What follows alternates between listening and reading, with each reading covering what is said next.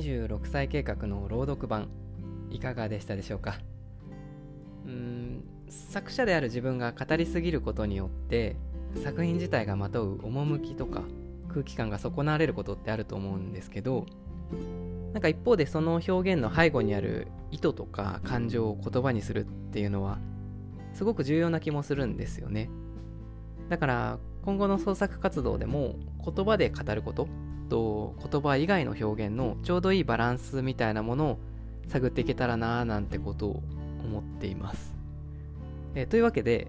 この朗読版でやりたかったことを少しだけお話ししようかなと思います。本当 BGM とかでダラダラ聞き流していただければと思います。でまずそもそも表現って何だろうっていうことなんですけど表現っていうのは文字通り表に現れるもの。であってそのものの内側で起きてるなんかこう劇的な運動の最後の表層でしかないと思うんですね。じゃあそれを読み手の視点で考えてみた時になんかこう最近は読むっていう行為がまあ、ウェブの記事とか書籍を含めて表面的な情報に偏りすぎてるような気がするんですよね。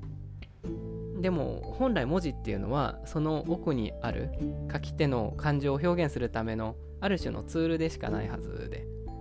だからとにかくまずそこに一人の人がいて。でその人の頭の中になんかこうモヤモヤとした感情のうごめきみたいなものがあって。でそれが文字で表現されるか、まあ、はたまた今回のような声で表現されるか。もしくはそれが絵画だったりとかダンスだったり、彫刻だったりっていう出力方法の違いでしかないんじゃないかって思うわけですよね。まあもちろんそれをどう形にするかっていうところに表現の機微はあると思うんですけどね。で、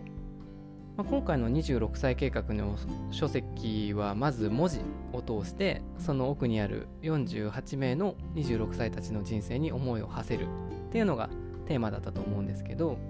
じゃあそれを異なる出力装置である声で聞き直した時に読み手の中で文字とか視覚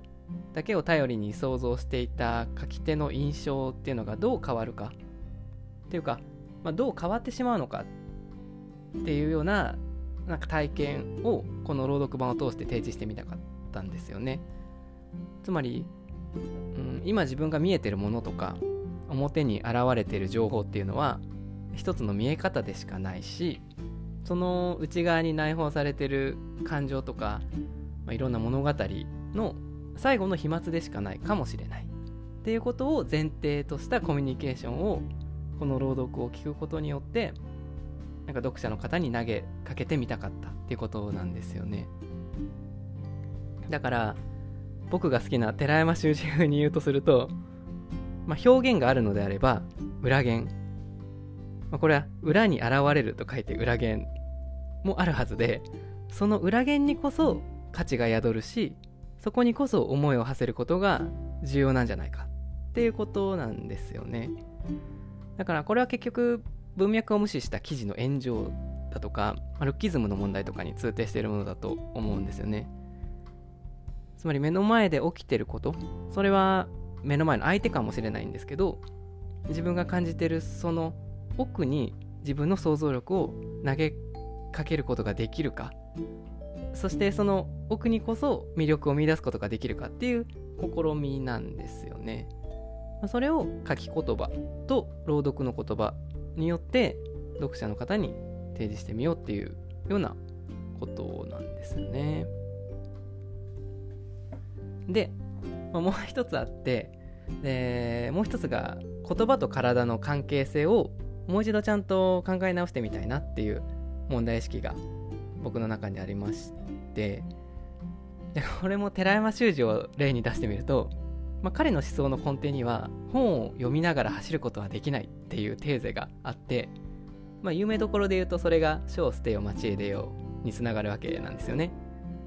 とはいえ寺山にとっての関心は常に場所であったからまあとどまるかもしくは走り続けるかの2択しかなかったわけなんですけどね。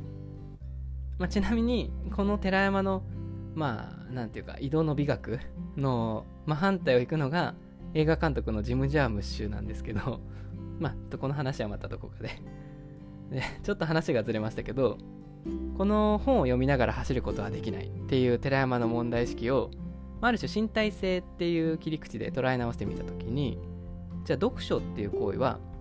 確かにその場にとどまってはいるんだけど声に出して読むっていうことはできるわけですよね。だから朗読っていうのは、まあ、ある種寺山修司のオルタナティブとも考えられるわけです。だから座って文字を追ったりとか寝転がってスマホを眺めるだけのある種視覚依存的で頭でっかちなこの現代社会で読書っていう体験を通して身体性を取り戻すことはできるのかっていうことなんですよね。まあ、つまり書を持って街へ出ようっていうことなんですよね。で本来読むっていう言葉には黙読と朗読の両方の意味が含まれていると思うんですけど、まあ、現代では頭を使う黙読はよくされる一方で、まあ、身体を伴う朗読はおろそかにされることが、まあ、ほとんどですよね。特にやっぱ日本人はその傾向が顕著で、まあ、英語の勉強とかでもなんかリーディングとリスニングはできるけどスピーキングはできないっていうのはまさにこのことで。なんだけどやっぱり現実はまず体が伴うものなんですよね。だから声に出して読むっていうのは身体的な体験としてすごく重要な気がしていてつまり目の前に書かれた言葉に頭じゃなくて体を閉じてみることでその言葉の背後にある書き手とどんな関係を築けるかっていう、まあ、ある種実験なわけなんですよね。竹内俊治さんっていう劇作家で教育者でもある人がいるんですけどで彼の身体論がすごくラディカルで僕もすごく影響を受けてるんですけどちょっとある文章を引用してみますね、えー、日本の国語教育は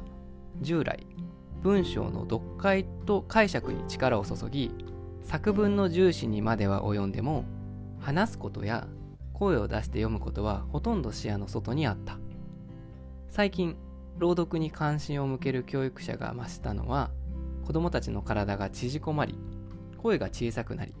情動やイメージの表出が乏しくなる傾向が顕著になってきたからである。声を発して読み呼びかけ他人の声と響き合うことによって豊かな人間的表出を期待するのである。で彼は言うわけですよね。なんかこれなんかまさにあの今大ヒット中のあの浜口監督の「ドライブ・マイ・カーと」まあ、全く同じ主題なわけですよね。だからなんかこの朗読版をきっかけにしてまず書き手の26歳たちにとっては自分が書いた言葉を声にしてみるつまりそこに身体性を与えてみるっていうセッションでもあるし一方で読み手の皆さんにとっても言葉を声に出して読んでみるっていうまある種選択肢の可能性を広げる一助になったらいいななんてことを思ってるわけですね。まあこれがこの朗読版の背後にある意図というかまあ問題意識なんですよね。まあ、というわけで、えー、長々と話してしまいましたが、そんなことを踏まえて、ぜひね、あの、26歳計画の書籍と、この朗読版をもう一度味わってみていただけたらな、なんてことを思っております。えー、というわけで、えー、丸1年の旅でしたが、えー、26歳計画に関わってくれた皆様、本当に、本当にありがとうございました。本当に一人だったら、一人じゃこの企画はまず成立しないと思いますし本当にいろんな人のサポートいろんな人に助けられてうんなんかこの本が出来上がって皆さんの元に届いたなっていうのを本当に実感しています。でまた次回作も制作中でしてえっとまた次回作もね皆さんの力を借りながらあのなんとか完成するかどうかっていう作品なのでここもまたあのぜひねご相談させていただければと思います。えー、そんなわけで、また次回作でお会いしましょう。えー、それでは。